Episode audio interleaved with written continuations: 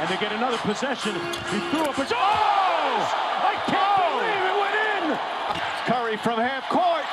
Oh! He puts it in at the buzzer! Einen wunderschönen Samstagmorgen wünsche ich euch und herzlich willkommen zur 92. Folge des NBA Podcasts hier It's Swish.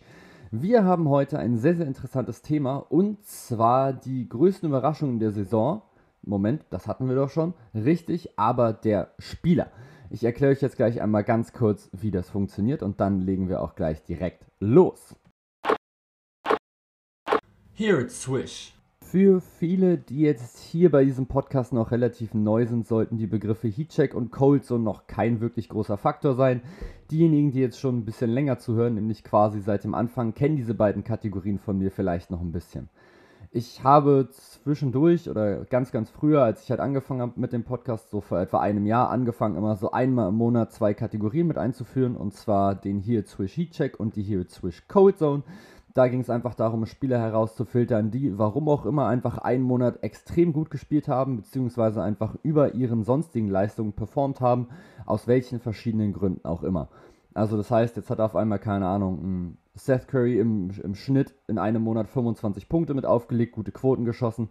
Dann kam er eben in den Heatcheck mit rein. Bei der Cold Zone war es das genaue Gegenteil. Da habe ich mir quasi Spieler angeguckt, die einfach unter ihren Möglichkeiten geblieben sind und einfach das, was wir von ihnen erwartet haben, nicht erfüllen konnten. Jetzt habe ich mir gedacht, anstatt das jetzt so einmal im Monat jetzt zu machen wie früher, versuche ich das jetzt einfach einmal so ein kleines bisschen mit durchzuführen. So jetzt am Anfang der Saison, vielleicht nochmal in der Mitte der Saison und dann nochmal am Ende. Das heißt also, im Heatcheck ist es so ein kleines bisschen wie so eine Art Most Improved Player Rennen, logischerweise, weil es ja eben Spieler sind, die quasi dann konstant einfach sehr, sehr gute Leistung mit abrufen. Und zwar eben bessere, als wir ihnen zugetraut hatten. Bei der Cold Zone wäre es quasi das genaue Gegenteil.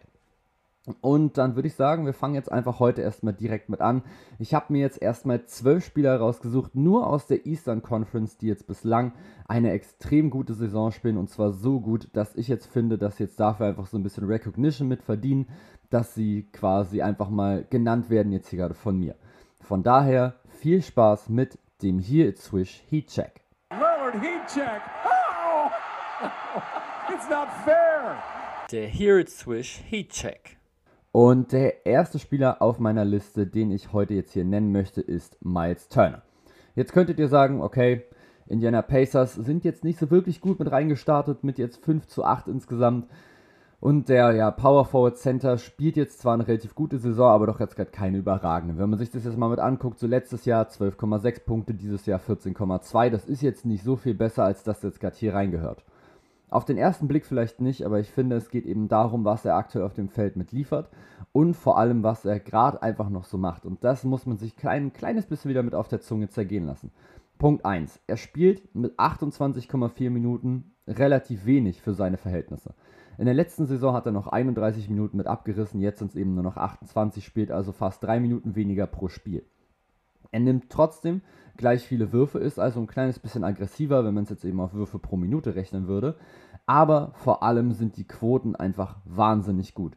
Also, wir fangen erstmal an, komplett erstmal mit den Stats. Wir haben eben 14,2 Punkte, letztes Jahr waren es noch 12,6. Dann haben wir 8,5 Rebounds, letztes Jahr 6,5. Also einfach mal zwei mehr in fast drei Minuten weniger. Assists, okay, jeweils einer, ist jetzt nicht so doll. Blocks, letztes Jahr 3,4 dieses Jahr 3,2. Er schafft es einfach, dieses hohe Level, was seine Blockanzahl angeht, hochzuhalten. Klar ist es dann eben manchmal so, dass er halt auch zu viel versucht, auf den Block zu gehen und dann dadurch vielleicht einen einfacheren Wurf kreiert für den Gegner, als, also als wenn er ihn einfach nur ein bisschen mit erschweren würde. Meistens ist er aber eben einfach dann da und mit 3,2 Blocks bist du auf jeden Fall einer der besten Ringbeschützer der gesamten Liga. Und vor allem das, was mir direkt ins Auge gesprungen ist, sind jetzt gerade eben seine Quoten. Er wirft mit 54,2% mit Abstand die beste Quote der, seiner gesamten Karriere. Er war davon nur einmal über 50%. 2016-17, da hat er 5,5 Würfe getroffen von seinen 10,7, die er genommen hat. Also 51%. Jetzt ist er eben bei 54,2%. Ganz, ganz eindeutiges Career High. Und vor allem, und das ist für mich der größte Faktor, warum er hier in diesen Heatcheck mit reinkommt, die Dreierquote. 44,4% bei fast 5 Versuchen. Miles Turner war schon immer der Center, wo man gedacht hat, okay, ja, der kann den Dreier treffen, aber er trifft ihn halt nicht wirklich konstant. Und ich finde gerade in dieser, in dieser Saison, wenn man sich Pacers-Spiele angesehen hat, dann sieht man, Miles Turner hat einfach aktuell dieses Selbstbewusstsein und er hat jetzt eben auch so diesen, diesen Stroke. So. Er hat einfach eine sehr, sehr gute Wurftechnik jetzt mittlerweile, hat sich da jetzt auch in diese Distanz mit reingefuchst. Und ich meine, 44,4% ist unfassbar gut. Und das ist eben das, was den Pacers eigentlich so lange nochmal mit gefehlt hat. Es war eben lange so, dass du Sabonis und Turner zwar zusammen gespielt hast, aber es halt nicht so unbedingt der allerbeste Fit war. Dadurch, dass halt Sabonis nicht viele Dreier genommen hat und Miles Turner sie halt nicht wirklich gut getroffen hat.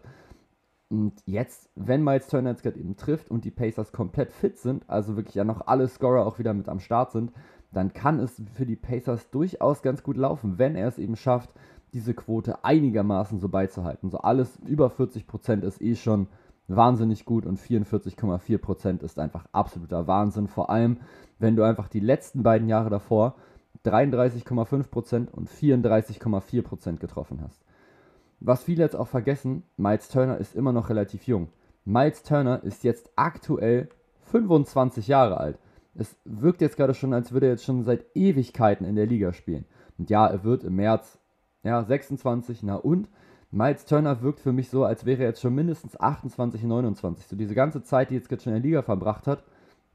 Und das ist unfassbar. Der spielt jetzt seine, ich glaube, siebte NBA-Saison oder so. Er hat mit 19 angefangen in der Liga zu spielen und hat auch da schon 10,3 Punkte aufgelegt. Er hat bisher in seinen Saisons immer jeweils über 10 Punkte aufgelegt. Und das ist wirklich eigentlich schon eine Leistung, wenn man eben guckt, dass er eben gerade am Anfang zum Beispiel mit 19, mit 22 Minuten halt gespielt hat und es eben trotzdem geschafft hat, seine 10 Punkte mit aufzulegen. Miles Turner hat jetzt in der Defense nochmal ordentlich mit zugelegt und Miles Turner gehört diese Saison für mich absolut in diese Auflistung jetzt gerade mit rein. Deswegen der erste Spieler in der Eastern Conference im Heat-Check in dieser Saison ist für mich Miles Turner. Dann haben wir Spieler Nummer 2 und das ist Derrick Rose. So, jetzt könntet ihr auch hier wieder sagen, wenn ihr jetzt gerade die Stats vor den Augen habt, warum? Derrick Rose hat letztes Jahr 14,9 Punkte aufgelegt und dieses Jahr 12,8. Derrick Rose spielt eine viel, viel kleinere Rolle als dieses Jahr, spielt vier Minuten weniger. Warum ist er in diesem Heatcheck mit drin? Weil er es trotzdem schafft, seine Leistung nicht nur also zu bringen, aber vor allem auch noch so die Schwächen in seinem Game einfach immer wieder so krass zu attackieren, dass er einfach zum unglaublich konstanten Spieler einfach wird. Er hatte immer zum Beispiel Probleme von draußen zu treffen. Ja, das ist jetzt allgemein durchaus bekannt. Gerade am Anfang seiner Karriere 22,2%, 26,7%. Career High war wirklich lange. Sehr, sehr, sehr, sehr lange 34%, was er 2013, 14 mal aufgelegt hat. Dann hat er auf einmal angefangen bei den Minnesota Timberwolves 37% zu treffen dann in der letzten Saison 38,8%. Und das, was aber Derrick Rose jetzt gerade mit abliefert, das ist der Wahnsinn. Das geht mir jetzt hier vor allem in diesem Heatcheck, in diesem Fall, um Anpassungsfähigkeit. Derrick Rose weiß, dass er jetzt gleich eine kleinere Rolle hat. Er ist sowieso jetzt kein Starter mehr, er will es auch nicht sein. Aber er hat jetzt halt bei den New York Knicks viel, viel bessere Mitspieler als noch letztes Jahr. Kommt jetzt mit Kemba Walker und Evan Fournier nochmal zwei wirklich gute Scorer mit dazu bekommen. Und Derrick Rose weiß, okay, vielleicht habe ich jetzt den Ball nicht mehr so oft in den Händen. Das sieht man auch ganz gut an den Assist-Zahlen. Letztes Jahr 4,2, dieses Jahr nur noch 3,2. Wirkt jetzt erstmal relativ wenig, liegt aber eben einfach daran, dass er den Ball einfach nicht mehr so oft hat, beziehungsweise ein, ihn einfach ja quasi gewissenlos aus der Hand geben kann, dadurch, dass eben andere Spieler jetzt noch mit da sind, die eben das Ballhandling mit übernehmen können. Derrick Rose trifft in dieser Saison bei 3,7 Versuchen von draußen 47,9% seiner Dreier.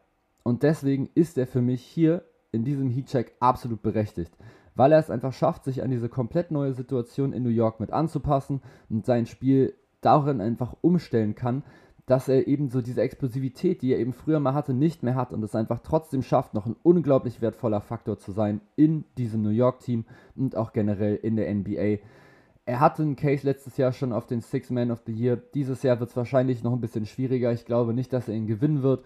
Trotzdem sind das einfach unglaublich coole Zahlen, wenn du halt einen Backup Point Guard hast, der fast 13 Punkte, 3 Rebounds und 3 Assists mit auflegt, einen Stil und dir dazu fast 48% von draußen reinschmeißt, dann musst du dir keine Sorgen machen, dass die Bank läuft, denn wenn Derrick Rose deine Bank anführt, dann läuft sie auch. Und deswegen gehört er für mich hier komplett mit rein, auch wenn er jetzt aktuell weniger Punkte und weniger Assists auflegt als in der letzten Saison. Trotzdem ist das, was er macht, finde ich einfach unglaublich gut. Man kann ihm immer noch wunderbar zugucken und das ist einfach so eine absolut schöne Comeback-Story. Ich gönne ihm einfach alles, was er noch erreicht. Spieler Nummer 3. Wir gehen zurück zu den Big Men und wir gehen vor allem auch wieder zurück zu einem Center. Diesmal geht es um einen Center, der jetzt bislang ja, mit seinem Team eigentlich überraschend gut jetzt auch wieder mit reingestartet ist. Und zwar mit 8 zu 5 die Cleveland Cavaliers. Und jetzt kann man leider auch wieder sagen, dass ich bei meinen positiven Überraschungen die Cavaliers nicht genannt habe, weil ich dachte, okay, die rutschen halt wieder mit ab. Und zack, da stehen sie auf Platz 4 der Eastern Conference mit 8 zu 5, quasi punktgleich mit den Philadelphia 76ers ein Spiel und eine Niederlage noch mehr als die Chicago Bulls, aber trotzdem über den Miami Heat, über den Toronto Raptors, über den Knicks, über den Celtics, über den Bucks, den Hornets, den Pacers und sogar über den Hawks, also quasi eigentlich über fast allem außer den Washington Wizards, den Brooklyn Nets und eben den Chicago Bulls.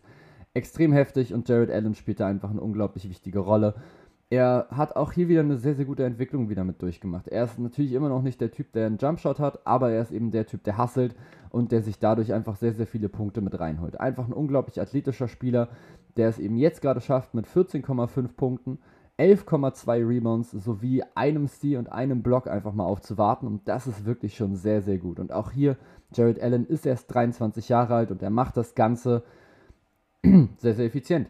68,1% aus dem Feld. Was will man da noch mehr? Was willst du von deinem Center mehr, als dass er eben defensiv ein Anker ist, dass er seine Athletik mit reinbringt, dass er gegnerische Würfe contestet am Ring und auch mit den kleineren Spielern einigermaßen mithalten kann, wenn er eben an den Perimeter mit rausgezogen wird und dann eben in der Offensive von neun Würfen, die er nimmt, über sechs verwandelt. Das ist unfassbar wichtig, das ist unfassbar effizient und Jared Allen ist auf jeden Fall ein wichtiger Faktor, warum dieses Cleveland Cavaliers Team da steht, wo es jetzt gerade steht.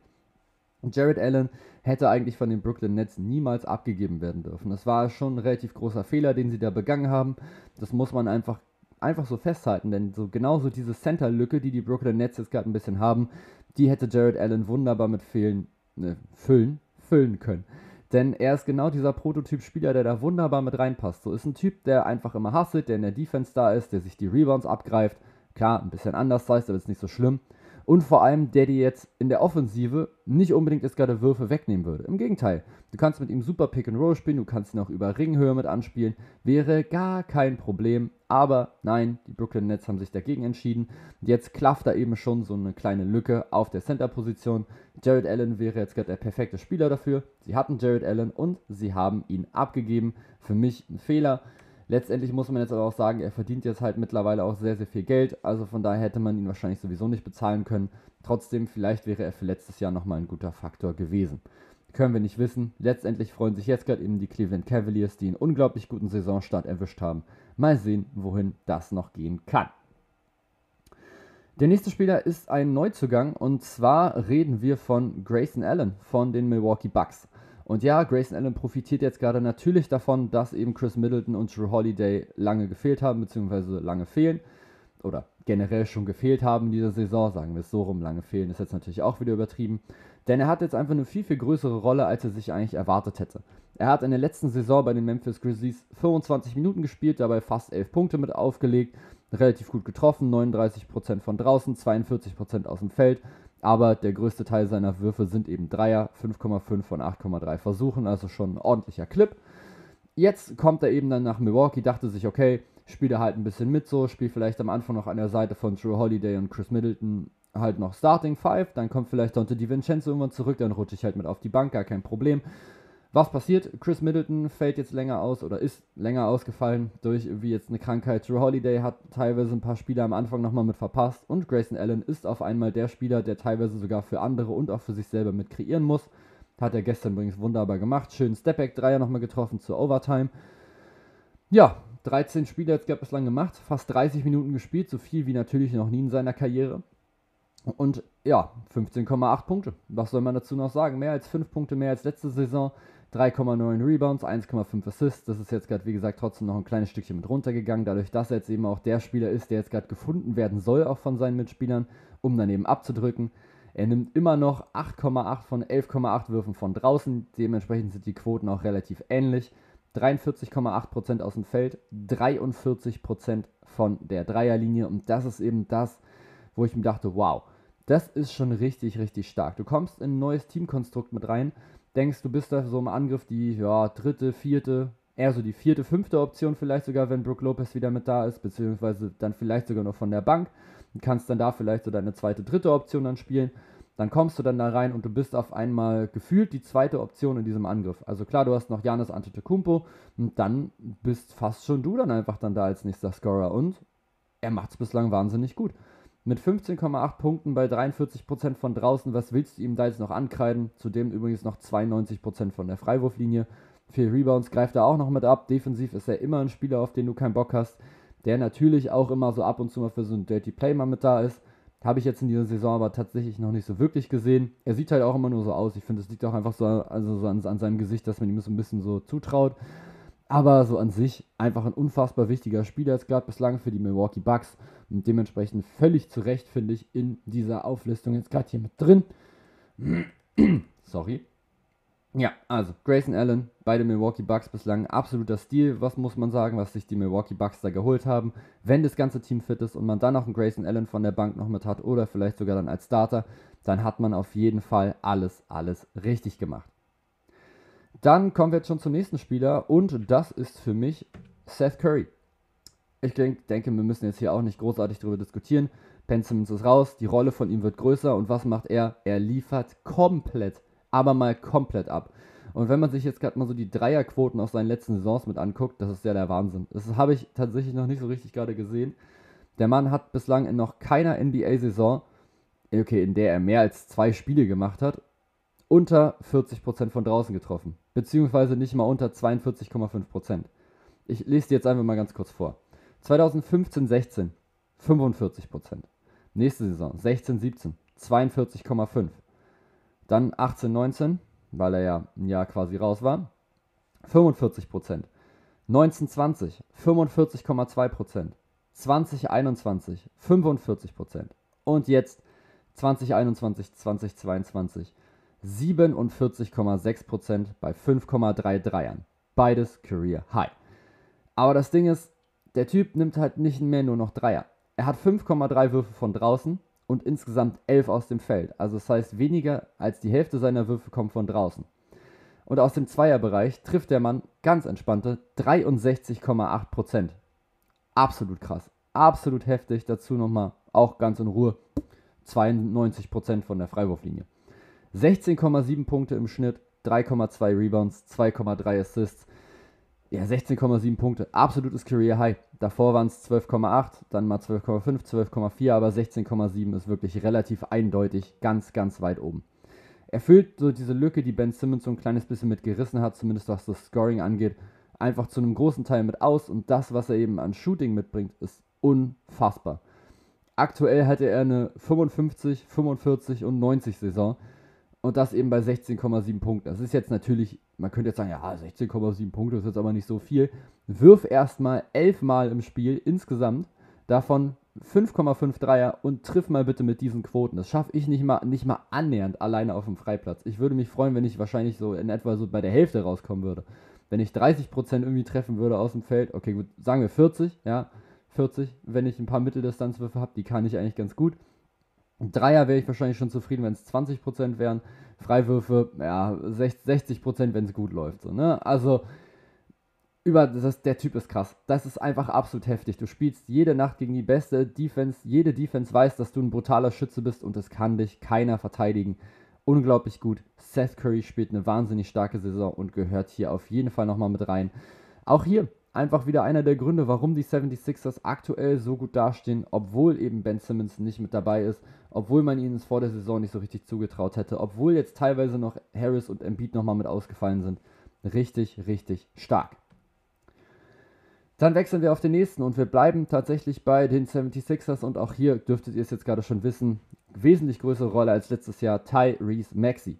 Ich hatte ihn mir vor der Saison schon aufgeschrieben als so Player to Watch, so ein kleines bisschen bei den 76ers, weil ich mir schon dachte, okay, diese Lücke bei den Sixers, die muss jemand ausfüllen und das ist Tyrese Maxey. Und zwar nicht nur ein bisschen, sondern absolut brutal. Von 8 Punkten auf 17,1 Punkten, spielt 20 Minuten jetzt gerade mehr, hat den Ball wesentlich öfter in den Händen und hat trotzdem nur 1,5 Turnover. Das muss man sich mal vorstellen. Der Mann spielt jetzt seine zweite Saison der NBA, ist 21 Jahre alt kommt rein, spielt ganz entspannte, fast 5 Assists und spielt nur 1,5 Turnover. Und das, obwohl er einfach so als junger Spieler, der nicht so schnell damit gerechnet hätte, so die Schlüsse der Offensive einfach so in seine Hände gelegt werden. Jetzt so gesagt wird, ja, du, unser Point Guard, den wir jetzt eigentlich eingeplant hatten, weil mit dem läuft jetzt gerade nicht so, mach du mal bitte. Und der Typ macht nichts außer abliefern. Wahnsinn.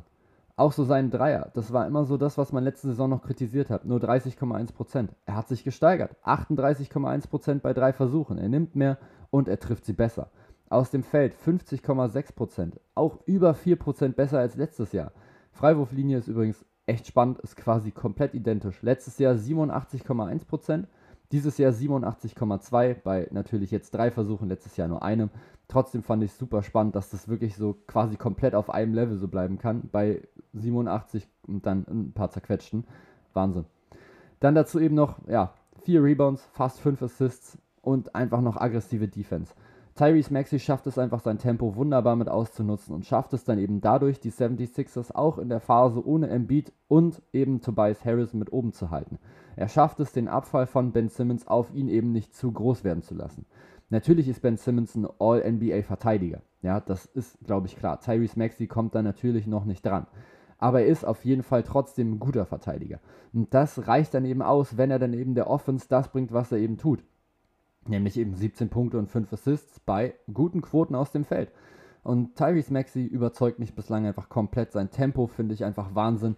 Er schafft es einfach, ja, einfach so diese, diesen Druck, den er eigentlich hatte. So dieses, ja, du bist jetzt hier mal unser Starter, mach mal bitte was draus. Der liefert das einfach ab und das finde ich einfach unglaublich gut. Deswegen Tyrese Maxey auf jeden Fall, auf jeden Fall und zwar ohne Diskussion Teil dieses Heatchecks. So wie auch der nächste Spieler, Montrez Harrell. Washington Wizards. Ja, auch das ist so eine kleine Story, womit ich nicht gerechnet hätte, dass die so gut jetzt gleich direkt mit reinfinden. Die sind aktuell Erster, Erster in der Eastern Conference, haben elf Spiele gemacht, acht davon gewonnen. Und Montrezl Harrell ist auch hier einfach wieder ein guter Faktor. Er kommt natürlich wieder von der Bank, er startet nicht. Bislang elf Spiele gemacht, ist zweimal gestartet. Trotzdem spielt er mit 30 Minuten die meisten seiner Karriere. 18,1 Punkte, 9,3 Rebounds und 1,2 Blocks. Extrem gut. Extrem effizient, extrem wichtig. 9,3 Rebounds und auch die 18 Punkte sind beides Career High. 64% aus dem Feld nicht ganz. Trotzdem eben jetzt gerade bei den Würfen, die er jetzt gerade nimmt, nämlich bei 10 insgesamt, sieht das schon sehr, sehr gut aus. Ich sehe übrigens gerade 18,1 Punkte ist nicht Career High, es war mal 18,6, also schon mal sorry dafür. Trotzdem finde ich, dass Montrezl Harrell bislang eine extrem gute, gute Saison spielt. Auch von der Freiwurflinie ist er jetzt gerade so aggressiv wie noch nie, zieht sechs Stück pro Spiel, also sechs Freiwürfe und trifft die zu fast 84 Prozent. Mit 9,3 Rebounds ist er, das ist ein ganz, ganz klares Career High, da waren es nämlich beim letzten Mal nur 7,1. Spielt er einfach unglaublich wichtig. Auch hier wieder einfach ein absoluter Hustle-Spieler und einer, der so diesem Team von der Bank einfach nochmal so diese Energy nochmal mitgeben kann. Einfach so dieser Energy-Guy, dieser Glue-Guy, der gute Stimmung mit reinbringt, der immer dabei ist, der immer das Publikum versucht mitzunehmen, der es schafft, das ganze Team mitzureißen.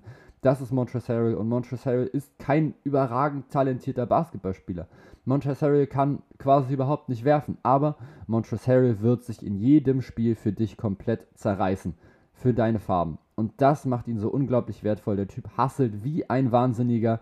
2,5 Offensiv-Rebounds können das nur nochmal mit belegen. Und 18 Punkte im Schnitt für Montrezl Harrell ist einfach wahnsinnig gut. Natürlich profitiert er eben auch von guten Anspielen unter den Korb. Das sei jetzt mal mit dahingestellt aber viele Possessions oder viele Würfe, die er selber bekommt, erarbeitet er sich selber. Und das, finde ich, muss man absolut respektieren. Von daher hier für mich Montrezl Harrell auch nochmal so ein Spieler, der hier auf jeden Fall nochmal mit rein muss in diese Aufzählung. Er überzeugt mich einfach brutal gut, die Washington Wizards sowieso. Und dementsprechend gehört er für mich hier komplett mit rein. So wie auch der nächste Spieler, Cole Anthony. Viele dachten, wow, jetzt kommen halt die neuen Rookies jetzt gerade mit rein und Cole Anthony muss jetzt erstmal schön von der Bank mit zugucken. Aber Cole Anthony hat darauf überhaupt gar keinen Bock. Letztes Jahr 13 Punkte, jetzt 19,3. Dazu noch 7,2 Rebounds und fast 5 Assists. Das ist unglaublich gut. Es ist wirklich unglaublich gut. Und vor allem 7 Rebounds. Alter, du bist 1,88 Meter groß. Kenn mal deine Rolle. So, der Typ ist genauso groß wie ich aber der holt einfach in der NBA gegen irgendwelche Riesen 7,2 Rebounds pro Spiel. Natürlich sind es größtenteils Defensiv-Rebounds, trotzdem muss man sich die erstmal holen. 34 Minuten im Schnitt, 44% aus dem Feld und 39% von draußen. Es ist einfach in der Effizienz Ein sehr, sehr großer Schritt nach vorne. Jeweils ja, 5 bzw. fast sogar 6% besser bei seiner Dreierquote. Cole Anthony hat einen richtig, richtig großen Schritt gemacht im, im Sommer. Und ich weiß, ich sage auch immer so, ja, Most Improved Player kommt halt für mich eigentlich immer nicht in Frage, halt bei Zweitjahresspielern. Bei Cole Anthony tut es das jetzt auch nicht, bei Tyrese Maxey müsste ich da nochmal drüber nachdenken, weil ich halt der Meinung bin, okay, das ist jetzt hier nicht nur ein Zweitjahresspieler, sondern ist einfach ein Spieler, der jetzt gerade eine komplett neue Rolle nochmal mit hat, mit der er nicht gerechnet hat. Aber das ist jetzt gerade auch nicht das Thema. Und Cole Anthony hat sich auf jeden Fall extrem stark verbessert. Cole Anthony scheint jetzt einfach wesentlich besser einfach drin zu sein in dieser gesamten NBA. Er scheint sich reingefunden zu haben und er scheint jetzt seine Rolle immer besser zu verstehen, einfach in diesem Orlando Magic Team. Es ist ein unglaublich junges Team und natürlich läuft es gerade nicht so wirklich gut in dieser Saison 13-9. Aber ganz ehrlich, wer hätte jetzt gerade auch bitte damit gerechnet, dass die jetzt hier auf einmal komplett alles abschießen? Also ich hoffe niemand, also ich auf jeden Fall nicht. Für mich war es relativ eindeutig, dass es jetzt nicht so wirklich weit nach oben geht für die Magic. Trotzdem macht Cole Anthony das Beste draus. Er legt gute Stats auf. Er hat sich großartig verbessert und ist eben immer noch erst 21 Jahre alt in seiner zweiten NBA-Saison. Ich bin wirklich, wirklich gespannt, was aus diesem Spieler noch mit werden kann. Denn Potenzial ist auf jeden Fall da. Ich denke, da muss man nicht mehr großartig drüber diskutieren. Man sieht das einfach jedes Mal. Von daher, keep working, Cole. I see you. Und dann wechseln wir jetzt zum nächsten Spieler und zwar OG Anunobi. Das war eigentlich so ein bisschen der Spieler, von dem ich immer schon gesagt habe, ja, hier, der bricht irgendwann nochmal mit aus, so, irgendwann bekommt er nochmal so diese größere Rolle. Er hat jetzt die größere Rolle. Die Effizienz ist jetzt nicht mehr so wirklich gut, die ist schon ganz gut abgefallen. Trotzdem finde ich, kann man ihn jetzt hier endlich mal mit anbringen, denn er scoret jetzt eben 19,7 Punkte. Wie gesagt, Effizienz ist nochmal so ein Faktor. 42% aus dem Feld, 35% von draußen. Trotzdem ist er eben für mich so der Typ, ähm, wo ich jetzt meine, okay, er fängt jetzt gerade so ein bisschen das ab, was eben so seit der, seit der Verletzung von Pascal Siakam so ein bisschen mit weggegangen ist und das, was eben von Kyle Lowry weggegangen ist, einfach so zumindest was das Scoring eben mit angeht.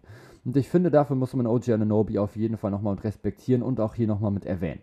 Er spielt jetzt, wie gesagt, keine wirklich effiziente Saison. Er spielt tatsächlich, glaube ich, sogar die ineffizienteste Saison seiner bisherigen Karriere. Trotzdem hat er jetzt eben auch gerade mit Abstand die größte Rolle. Und ich habe mir auch immer schon gedacht, es gab immer schon so Szenen, wo ich gesehen habe, ey, OG Ananobi, der hat ein anderes offensives Skillset als das, was er uns teilweise zeigt. Und so bei den Raptors war es oft so, ja, okay, er steht halt in der Ecke, er bekommt einen Ball, er nimmt einen Dreier. Das war seine Rolle in der Offensive. In der Defense natürlich einfach immer da, immer am Hasseln, immer extrem eklig, immer ein guter Verteidiger schon gewesen. Du hattest keinen Bock gegen OG Ananobi zu spielen, ist auch immer noch so. Jetzt, finde ich, zeigt er aber gerade am offensiven Ende, war, dass er noch viel, viel mehr drauf hat, dass er auch ein gutes Dribbling hat, dass er auch mit einem Stepback mal mit agieren kann und dass er sich eben selber Würfe kreieren kann und eben auch für andere, denn drei Assists dieses Jahr ist Career High für ihn. Und wenn er einfach so weitermacht, wenn er sich einfach weiter so verbessert und es schafft, so seine Rolle immer mehr zu finden, vielleicht noch ein bisschen effizienter zu werden, dann ist das einfach ein Spieler, der dir auf Dauer extrem weiterhelfen kann. Denn dann hast du theoretisch nochmal einen Spieler, das, der soll trotzdem noch ein Rollenspieler sein, versteht mich da jetzt gerade nicht falsch. Trotzdem hast du dann eben einen Rollenspieler, der trotzdem noch mit in der Lage ist, wenn es gefordert ist, die Züge einfach mal so ein kleines bisschen mit in, in die Hand zu nehmen. Nehmen wir jetzt gerade mal an, du hast jetzt, keine Ahnung, Finals meinetwegen. Und du hast OG Ananobi als deinen drittbesten Offensivspieler. Natürlich wird er dann in der Regel trotzdem jetzt dann wieder der Ecke sein, wird sich vielleicht mal ein bisschen hoch und runter mal mitbewegen, wird versuchen, sich freizulaufen. Dann geht aber einer deiner Stars meinetwegen mit raus oder sogar beide und du hast nur noch Anunobi und dann deine zweite 5 mit auf dem Feld. Dann kannst du ihm jetzt wesentlich mehr vertrauen als noch davor, weil er jetzt eben schon gezeigt hat, er hat es drauf, er kann das, er kann sich selber genug Würfe kreieren, er kann für andere Würfe kreieren und dann kannst du ihm ganz, ganz beruhigt auch mal so ein paar Minuten mal mitgeben, wo er wirklich dann die erste Option mit sein kann OJ Ananobi gehört jetzt hier für mich auf jeden Fall nochmal mit rein, weil er es endlich mal geschafft hat, uns einfach zu zeigen, was er wirklich drauf hat. Und genau dafür ist diese Kategorie jetzt gerade eben da. Spieler, die uns überraschen. Und das fand ich überraschend, dass es jetzt, jetzt auf einmal doch noch funktioniert. Denn ich hatte wirklich schon so ein kleines bisschen die Hoffnung aufgegeben. Ich dachte mir, okay, eigentlich hätte er es letztes Jahr schon machen müssen, nachdem dann eben Kawhi weg war. Hat er nicht getan. Er macht es jetzt auch gut. Dann der nächste Spieler und zwar leider auch schon der drittletzte. Und ich glaube, da müssen wir jetzt auch nicht mehr großartig drüber reden. Tyler Hero. Zwölf Spiele, einmal nur gestartet, 21,1 Punkte. Und Tyler Hero hat vor der Saison gesagt, er wird dieses Jahr besser zurückkommen, er wird besser sein als im Jahr davor, also als letztes Jahr, wo er schon ein bisschen gestruggelt hat, auch wenn man sich, finde ich, wenn man sich so die Quoten anguckt und so, fällt das gar nicht so doll auf. Im Gegenteil man hatte halt einfach nur noch mehr erwartet, weil er in seinem ersten Jahr, im Rookie-Jahr schon so gut war, dachte man, okay, der macht halt noch einen größeren Sprung. Den hat er eben im letzten Jahr nicht getan, er tut ihn dafür jetzt. 33 Minuten, 21,1 Punkte, das sind 6 mehr als im letzten Jahr. Dazu noch 5,4 Rebounds, 3,8 Assists. Quoten sind wesentlich besser als letztes Jahr wieder. 46% aus dem Feld ist Career High, 39,3% von draußen ist Career High. Tyler Hero gefällt mir richtig, richtig gut. Einfach so in dieser Rolle, die er jetzt gerade mit bekleiden soll und muss und kann. Goran Dragic ist jetzt gerade weg. Das war immer so, der das Ballhandling der zweiten Fünf immer so ein kleines bisschen mit übernommen hat. Das übernimmt jetzt Tyler Hero und ich finde, es wirkt einfach unglaublich gut. Es wirkt unglaublich rund. Und jeder, der sich jetzt gerade schon mal ein Heatspiel angesehen hat, der weiß, dass dieser Typ einfach absolut krass ist. Ich habe das eine Spiel gegen die Bucks, glaube ich, gesehen. Da hat er gefühlt überhaupt nicht daneben geworfen. Also hat er Würfe auch getroffen, wo ich mir dachte, wow, Normalerweise, wenn du den nicht triffst, dann müsste dich dein Coach eigentlich dafür auf die Bank setzen. Dann müsste einfach Eric Spoelstra sagen, ey, sorry, aber das ist doch keine gute Offense. Was machst du denn da? Aber er trifft sie halt. Und deswegen darf er sie halt nehmen. Denn wer trifft, hat recht. Und Tyler Hero trifft in dieser Saison unglaublich gut. Tyler Hero gehört für mich mit rein. Eigentlich in dieses Most Improved Player Rennen. Auf jeden Fall aber ins Six Man of the Year Rennen. Und da ist er für mich auch aktuell der Frontrunner. Er oder Jordan Clarkson ist da für mich die Frage. Mal sehen, was da noch so passiert in dieser Saison. Most Improved Player wäre vielleicht auch nochmal so ein Ding, aber da gibt es leider noch einen Spieler, der da für mich leider wesentlich mehr mit reinpasst. Miles Bridges. Von 12,7 Punkten auf 21,5. Und ja, auch hier wieder Quoten nicht so wirklich gut. 44% aus dem Feld, 34% von draußen, wesentlich schlechter als noch letzte Saison. Spielt jetzt aber einfach mal 7 Minuten mehr als letzte Saison, holt einen Rebound mehr. Holt insgesamt auch noch ein paar Assists noch mit mehr, ist bei den Steals wesentlich besser. Ein Steal mehr als in der letzten Saison, also richtig gut. Und ja, Miles Bridges, ich glaube, man muss auch hier nicht mehr großartig weiterreden. Der Typ ist einfach eine Gefahr von gefühlt überall. Und wenn du nicht aufpasst, dann stopft er einfach über dich drüber mit einer solchen Brutalität, mit einer solchen Athletik. Absolut krass. Auch hier wieder letzte, letzten, letzte Nacht gegen die New York Knicks hat erst Obi Toppin Windmill Dunk mit rausgehauen und dann hat Miles Bridges es auch gemacht. Das, der große Unterschied, also Miles Bridges war quasi noch gefühlt noch im Stand. Er hat den Ball bekommen, hat einfach einmal gedribbelt und gedacht, okay, und Windmill. Der Typ ist so heftig, was so seine ganze Athletik mit angeht und er hat eben auch noch ein sehr, sehr gutes Skillset. Auch er kann sich selber einen Wurf kreieren. Er ist ein Linkshänder, was irgendwie immer komisch ist, einfach mit zu verteidigen, weil das einfach nochmal so ein anderes Ding noch mit ist. Du bist einfach so gewohnt, dass der Gegner, dass dein Gegner einfach mit rechts wirft. Auf einmal steht da ein Typ, der wirft auf einmal mit links. Absolut weird. Kennt ihr vielleicht, wenn ihr selber schon mal gegen einen Linkshänder gespielt habt. Ist gar nicht so easy, wie es sich erstmal mit anhört. Vor allem, wenn es dann auch in Richtung Korb dann mitgeht und er auf einmal mit links einen Korbleger macht. Absolut komisch, absolut schwierig zu verteidigen. Und das ist Miles Bridges auch so. Wenn sich seine Quoten jetzt noch wieder ein Stückchen wieder nach oben stabilisieren, dahin, wo sie im letzten Saison waren, dann wird es eine unfassbar brutale Saison. Da wird es eine noch viel, viel brutalere Saison, als sie jetzt ohnehin schon ist. Miles Bridges für mich einer, wie gesagt, der Frontrunner auf den Most Improved Player. Und dann kommen wir noch zu einem letzten Spieler. Und dieser Spieler hatte schon mal bessere Saisons. Aber ich finde, er wurde, was so diese ganze NBA-Wahrnehmung angeht, komplett unterschätzt. Und zwar eigentlich seine ganze Karriere über. Die Rede ist von DeMar DeRozan. DeMar DeRozan bei den Chicago Bulls funktioniert bislang unglaublich gut, weil er einfach ein unglaublich effizienter Basketballspieler geworden ist. Er hatte schon mal Phasen, wo er trotzdem besser getroffen hat aus dem Feld, aber ich finde, er macht es einfach in dieser Saison unglaublich gut. Er kennt einfach seine Rolle perfekt. Er kommt in ein neues Team als Scorer, als primärer Scorer zumindest. Kommt rein, spielt dann auf einmal nochmal neben Zach Levine, der davor immer schon 25 Punkte aufgelegt hat, neben Nikola Vucevic, einen sehr, sehr offensiv orientierten Center, und soll dann da einfach mal gucken, was da so los ist. So, dann kriegt er noch mit Lonzo Ball natürlich noch einen wunderbaren Playmaker mit an die Seite, gefällt ihm natürlich sehr, sehr gut, denn der kann ihn halt auch in gute Spots mit reinbringen. Und DeMar DeRozan fängt einfach an, direkt, direkt abzuliefern. Letzte Saison 21,6 Punkte bei den Spurs, dieses Jahr 25,3 bei den Chicago Bulls. Und das bei 47,8% aus dem Feld und sogar fast 35% Dreier bei 2,4 Versuchen. Ja, das ist Career High. 34,5%, 2,4 Dreier übrigens nicht. Er hatte schon zweimal mehr Versuche. Trotzdem ist es was, was mich so ein bisschen positiv mitstimmt. Also gerade jetzt so die Dreier aus der Ecke, die nimmt er, weil sie ja theoretisch auch näher dran sind als halt die normalen Dreier und damit ja eigentlich schon so in etwa auch die Range, die halt seine normalen Mitteldistanzwürfe auch schon mit haben.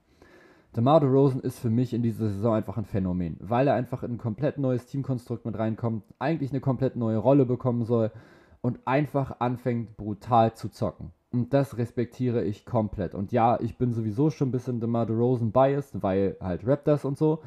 Aber das, was er abliefert, ist einfach unglaublich gut. Er steht jetzt gerade einfach auf Platz 5 in der NBA MVP-Ladder. Und wer hätte mir vor der Saison, oder wer mir vor der Saison gesagt hätte, dass das der Fall sein würde, auch nur irgend, zu irgendeinem Zeitpunkt der Saison, dem hätte ich, glaube ich, den Vogel gezeigt. Denn ich hätte mir gedacht, okay, wenn das einer von den Bulls machen würde, wäre es wahrscheinlich eher Zach Levine. Aber es ist DeMar DeRozan. Er passt wunderbar in dieses Teamkonstrukt mit rein. Die Chicago Bulls funktionieren unglaublich gut. DeMar DeRozan, du bist ein Killer. Und ja, damit würde ich sagen, beenden wir jetzt erstmal diese erste Folge mit ja über 35 Minuten Content für euch an einem schönen Samstag. Dementsprechend wünsche ich noch, euch noch ein wunderschönes Wochenende und wir hören uns dann am Dienstag wieder. Bye! Here at Swish.